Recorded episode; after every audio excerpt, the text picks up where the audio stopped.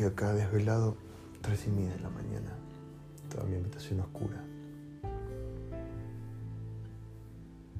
buscando en algún punto escuchar el silencio, ese silencio que es el espacio en el que después se escucha todo, o existe todo, sin el silencio no habría nada. Pero en este caso, mientras estaba ahí con los ojos cerrados, unificándome un poco y, haciendo esto, eh, me apareció una palabra en, en mi mente y es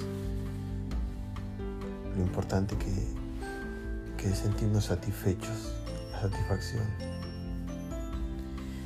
Y en esta frase hecha o trillada sobre, que es muy real, ¿no? Pero que dice algo así como que el 10% de la vida es lo que pasa y el otro 90% es cómo lo tomamos. Y en realidad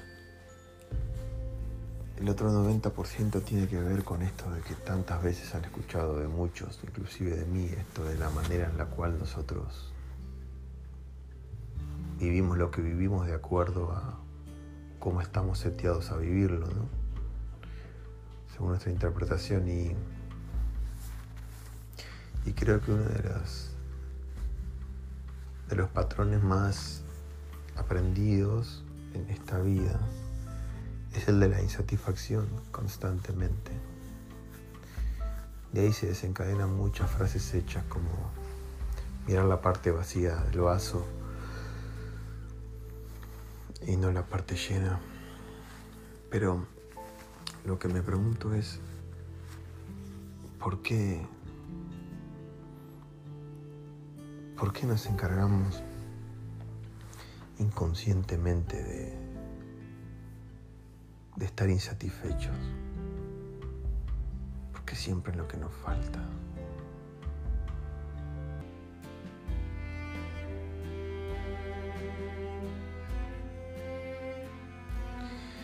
Hay días que yo me,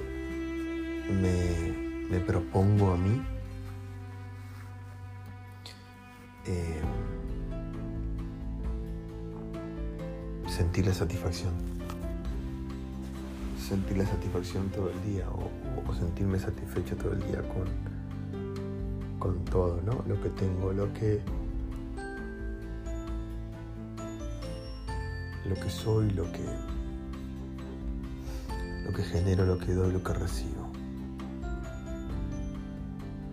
Y, y atrás de, de, esa manera, consciente de hacerlo, eh, aparece la dicha. Y la dicha es como un estado de ánimo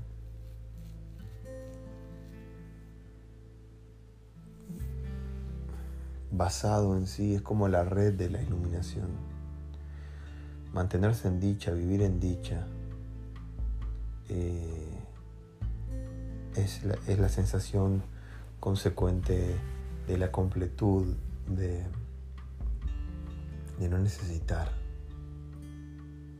de ya no necesitar, de ya no ser un necesitado de nadie, de nada. Y y las personas dichosas no son aquellas que les toca ser dichosas por, por cómo la vida fue con ellas. Son aquellas que se encargan de vivir la vida de manera dichosa. La dicha es el desenlace de un conjunto de decisiones todos los días. Es la conclusión de, cómo vos te encargas de vivir tu vida de manera satisfecha o, o insatisfecha. Entonces este podcast este, este, mensaje tiene que ver con eso. ¿Cuál es tu punto de satisfacción? ¿Cuál es tu balanza entre lo que te hace sentir satisfecho, satisfecha y lo que no? honestamente pregúntate, ¿vives en una, en una sensación de insatisfacción o de satisfacción que predomina más en tu vida? Porque si te pones a trabajar conscientemente en la satisfacción, entonces yo te garantizo, te garantizo que atrás de eso va a empezar a, a florecer una especie de, de sensación de dicha, de no necesidad. Seamos dichosos. Encarguémonos de que así sea, porque nada va a hacer que sea. Solamente nosotros podemos encargarnos de vivir de esa manera. Nada, yo te aseguro que si crees que tu satisfacción va a aparecer, va a florecer cuando tengas lo que todavía no tenés, cuando logres lo que todavía no lograste, cuando logres tus metas, tus, tus objetivos, es mentira, no va a ser así. No va a ser así porque esa satisfacción te va a durar un instante, el instante del logro, el instante del objetivo cumplido, que puede ser segundos, minutos, horas, días, quizá par de semanas, pero es un instante. La dicha es un estado de ánimo. La dicha real es un estado de ánimo. Y para que un estado de ánimo exista, tenemos que vivir previamente, de la, manera más continua posible, emociones correlativas a que termine en un estado de ánimo determinado. Así como el sufrimiento es el estado de ánimo de la emoción del dolor reprimida, la dicha es el estado de ánimo un conjunto de emociones predominada por la satisfacción, por la completud. Entonces, empecemos. ¿Cuándo? Ahora. Ahora. Ahora. En esta nueva era, en esta nueva época en la cual venimos hablando muchísimo de ser nosotros que digitemos nuestro mundo interno, los que nos encarguemos de vivir internamente como decidimos vivir y que nuestro mundo interior no sea la consecuencia de lo que pasa afuera, de las variables no controlables que operan afuera. No quiero que lo controles, quiero que lo lideres, quiero que te generes tu propia revolución interna una revolución basada en la no dependencia, una relación, una revolución basada en la libertad del afuera.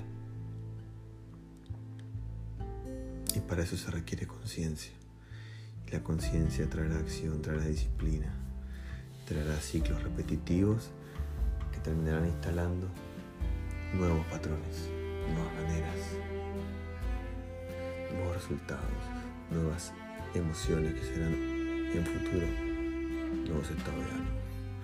Entonces, es hoy, es hoy, en este momento, en esta nueva era, en este nuevo mundo, que se basa en construir adentro para manifestar afuera y no esperar que el afuera genere el mundo interno en el que quiero vivir. Es hora de despertar. Es hora de darnos cuenta que nuestra mente es la arquitecta perfecta para construir la vida que queramos construir hoy.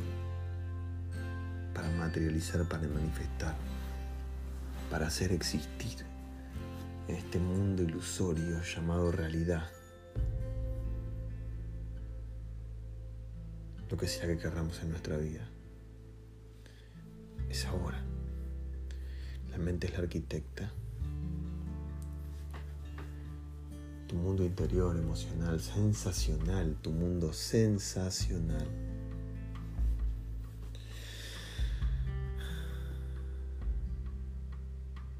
Materializa. Es el que genera. Es el generador. Es el que crea. Es el creador. Y la acción es el músculo. La acción es el músculo, es el movimiento, es el trabajo, es el hacer, es el construir. Por eso cierro diciéndote, mira a tu alrededor, constantemente, y sentí la satisfacción de estar vivo, de estar viva. Y date cuenta que todo el resto abunda de más. No es necesario. Sobra. Sos abundante. Sos satisfecho.